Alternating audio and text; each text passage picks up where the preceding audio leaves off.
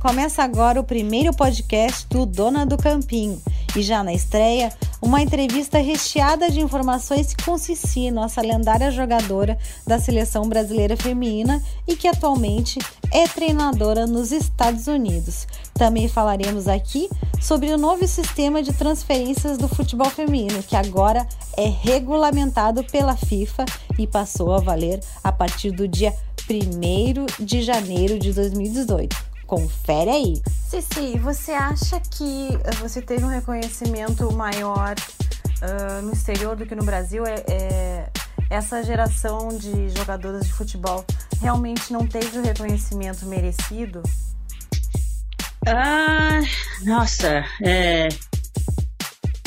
Eu não sei se de repente é, se, se o fato é de não não ter sido valorizada. Eu acho que uh, talvez a gente não tenha tido o mesmo reconhecimento. Uh, acho que eu vou falar, acho que a, a palavra certa é reconhecimento, né? Uh, é, foi uma, uma, geração que batalhou muito, foi uma geração que brigou muito também.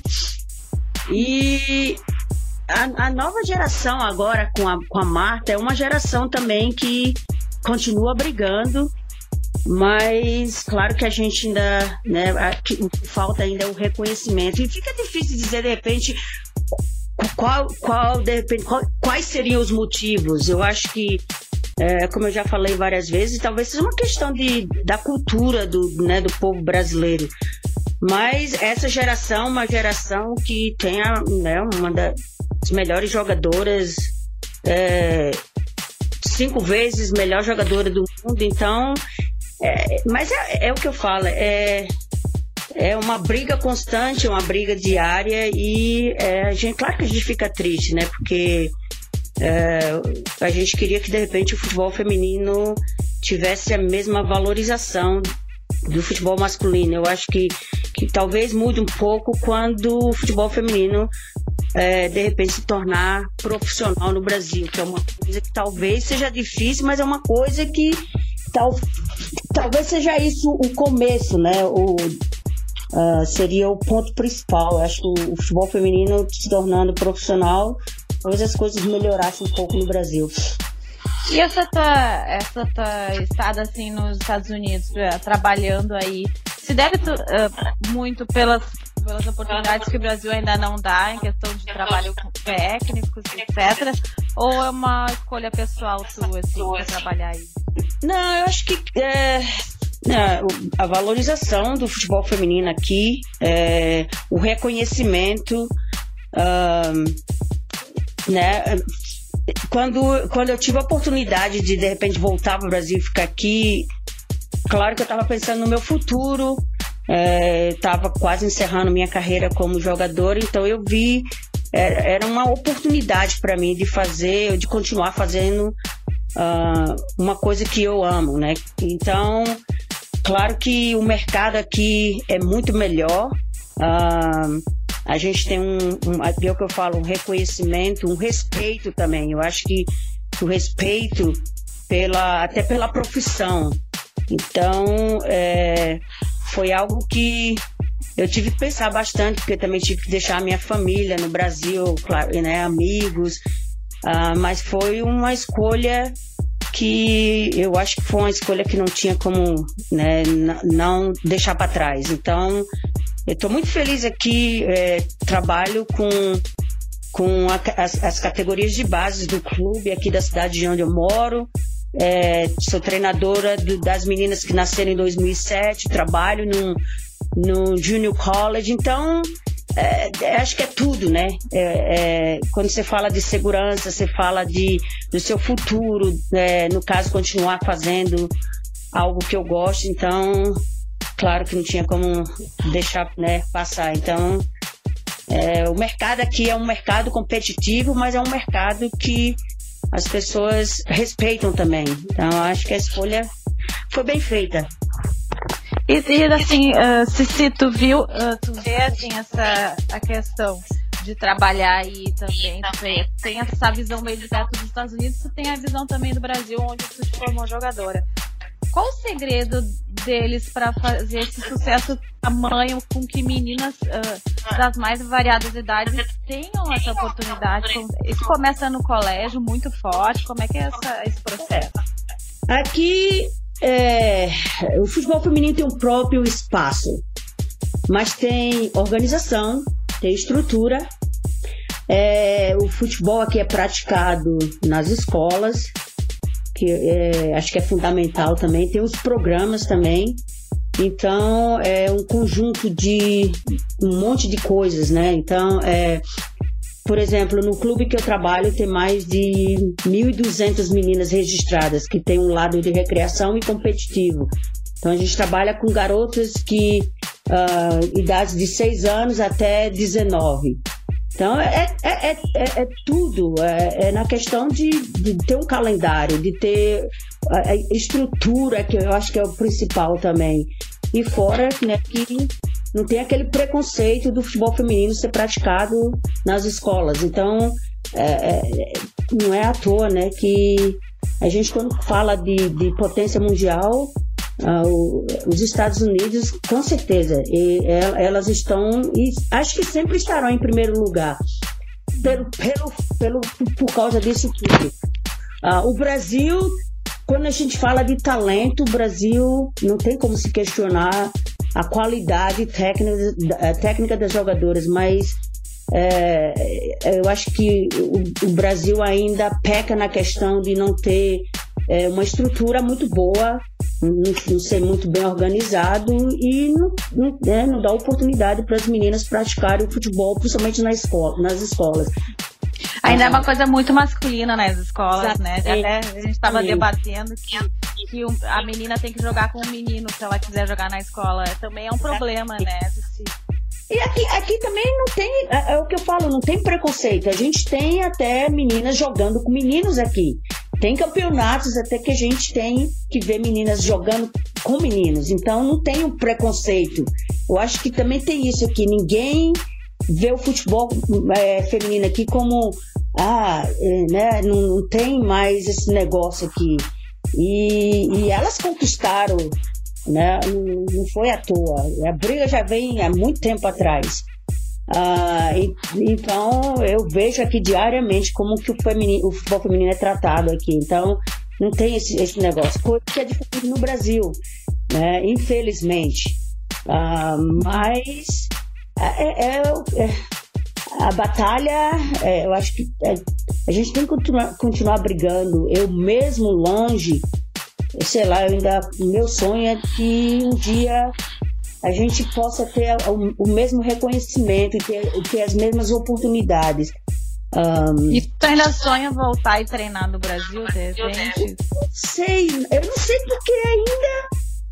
É, é, é, eu acho que até você é, pode até me ajudar com relação a isso. Eu não sei se de repente as mulheres têm o mesmo ou têm as mesmas oportunidades que os homens aí no Brasil na questão é, da carreira de, de, treinador. Eu não sei se de repente elas é, pelas, pelas poucas pessoas que eu conheço, é, não é fácil, entendeu? É, então, ainda é uma batalha. Agora, de repente, né, até acrescentando, com os times com obrigatoriedade de ter times para femininos para jogar Libertadores, quem sabe, né, um novo mercado amplo se abra mais para as mulheres. Né? Com, com certeza. Uh, e que, que deixa esse preconceito, esse negócio de que mulher não pode fazer isso, não pode fazer aquilo. Aqui tem mulheres treinando times do, do, de meninos, então não tem esse negócio mais. E eu acho que é mais questão do povo começar a abrir a mente, né? E, e ver que não tem mais. Caramba! Ah, é, é, a oportunidade, não tem mais esse negócio porque é homem ou mulher.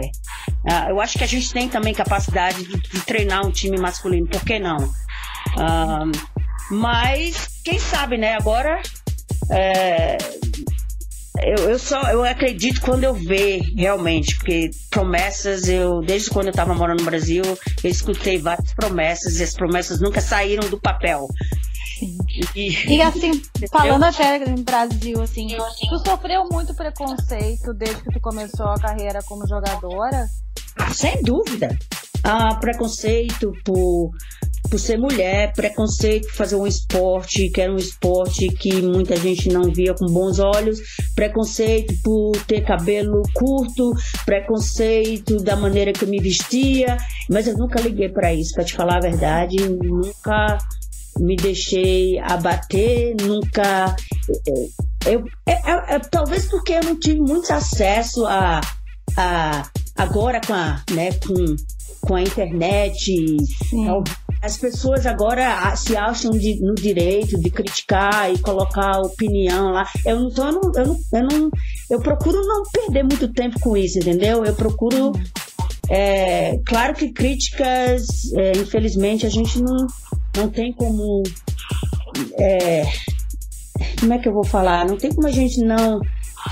As pessoas têm o direito de falar o que elas querem, entendeu? Um, mas é, eu acho que a falta de respeito é, é, uma coisa que eu vejo mais, agora é comum. Uh, então, quando eu, eu, né, quando eu olho o Instagram, quando eu olho o Facebook, eu vejo as pessoas atacando. É, é uma coisa que eu falo, caramba, será que não tem, não tem uma coisa melhor para fazer? Se você não Sim. tem algo para fazer ou para falar, é melhor não falar então. É, é mais, cada um fala o que quer. Mas na minha época, eu acho que eu não, não tive muito acesso a isso. Um... Você, você, acha que muitas meninas acabam desistindo por, por isso, de, de, seguir, de tentar buscar alguma coisa? Que a carreira, pelo que eu vejo de todas as meninas assim que se sobressaem, nunca é fácil, né? Mas acredita que muitas desistem no meio do caminho por isso? Talvez. Um, mas talvez seja porque não tenham oportunidades. Um, na, na minha geração, a gente, é, foi uma geração que sofreu pra caramba. Mas a gente tinha um sonho, é, eu acho que era um sonho comum de cada uma. Algumas tiveram, talvez, uh, foram felizes nas, na, nas oportunidades que tiveram.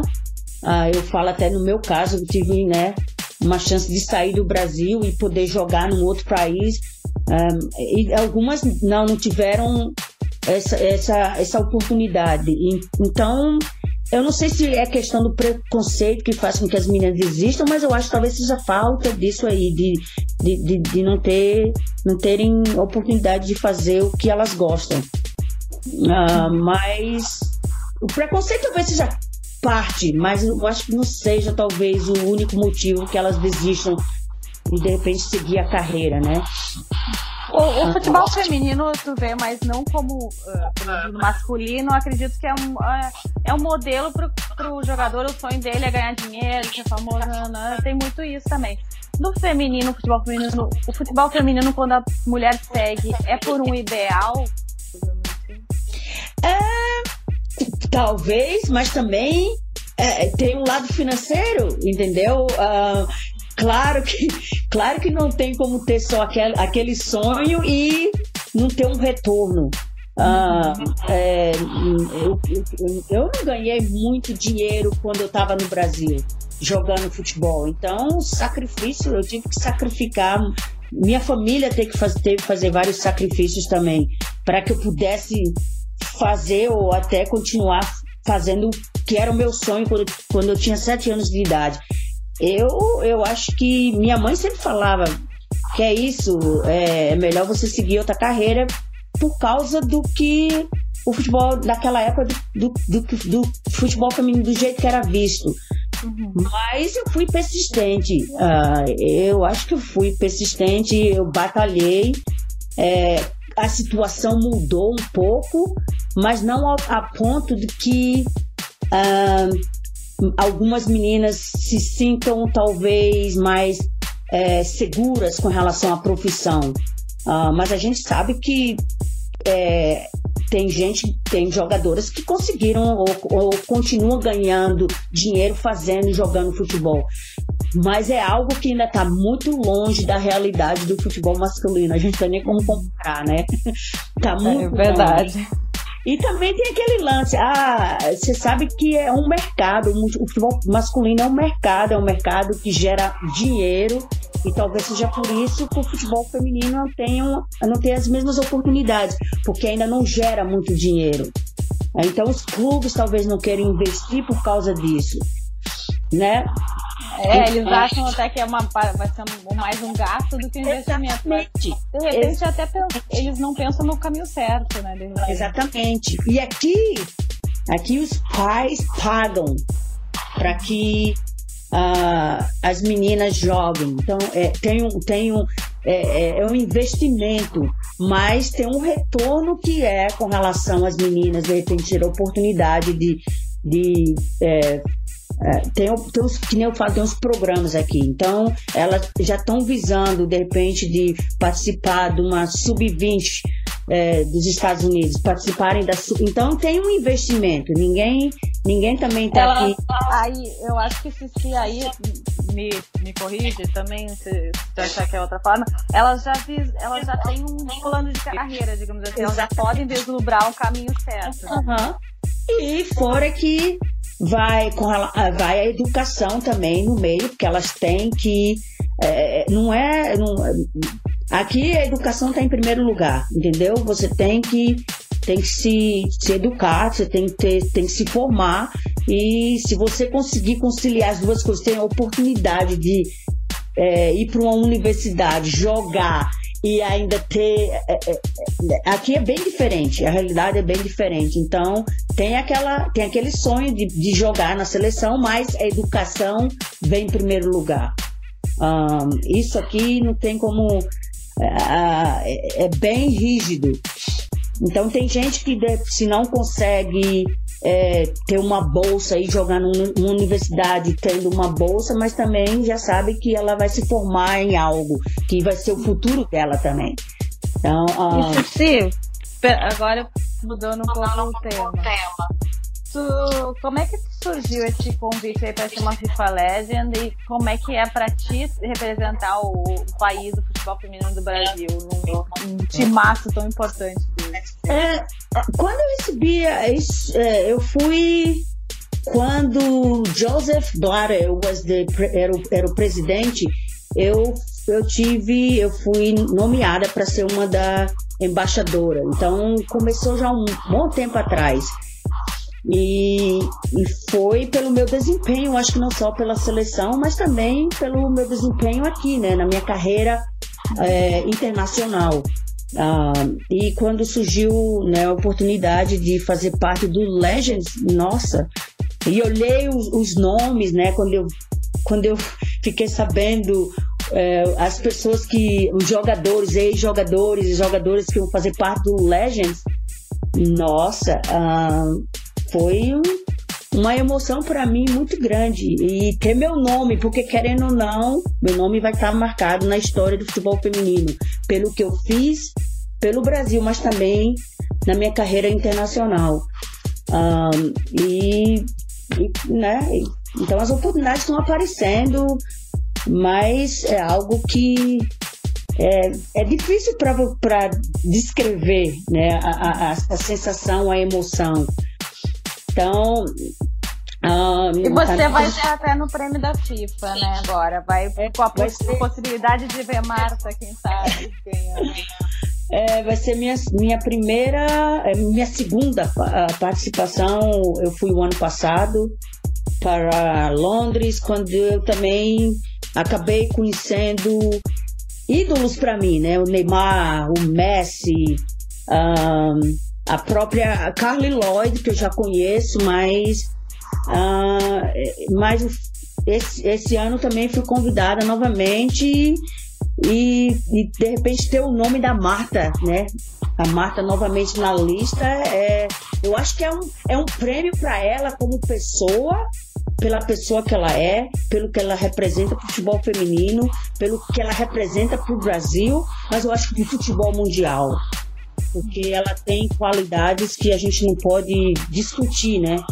É, e, e ela tá de volta, eu fico muito feliz por ela, porque sempre o povo acha que a gente tem, que eu tenho um problema, é, não tem problema nenhum entre a gente. Eu admiro a Marta pela pessoa que ela é, pela jogadora que ela é. É, é uma jogadora que, querendo ou não, continua brigando, né? É, e eu vou estar tá lá, se Deus quiser, e eu espero que ela consiga novamente ganhar esse prêmio, imagina. Uh, ser uma honra para mim. E, e, E eu acho que é, é marcar o que ela tem feito nessa, nessa né, para geração, mas é um prêmio para ela pelo que ela tem feito esses anos todos e continua fazendo. Então, Bom, Obrigada, Cici, pela entrevista na nossa estreia aqui no podcast. Você é uma convidada muito especial. É uma honra ter você bem na estreia. O prazer foi meu. Um abraço para todo mundo aí e um abraço para você também, né? Por mais, é, por me dar mais essa chance de falar com você e também poder falar um pouco, né, do que tem acontecido comigo. Ah, e tô aqui à disposição, qualquer hora, tô aqui. Tio, aí a entrevista com a Cici? Bom, eu espero que vocês também mandem sugestões, né, de personalidades que vocês gostariam de ver sendo entrevistadas no podcast aqui do Dona do Campinho.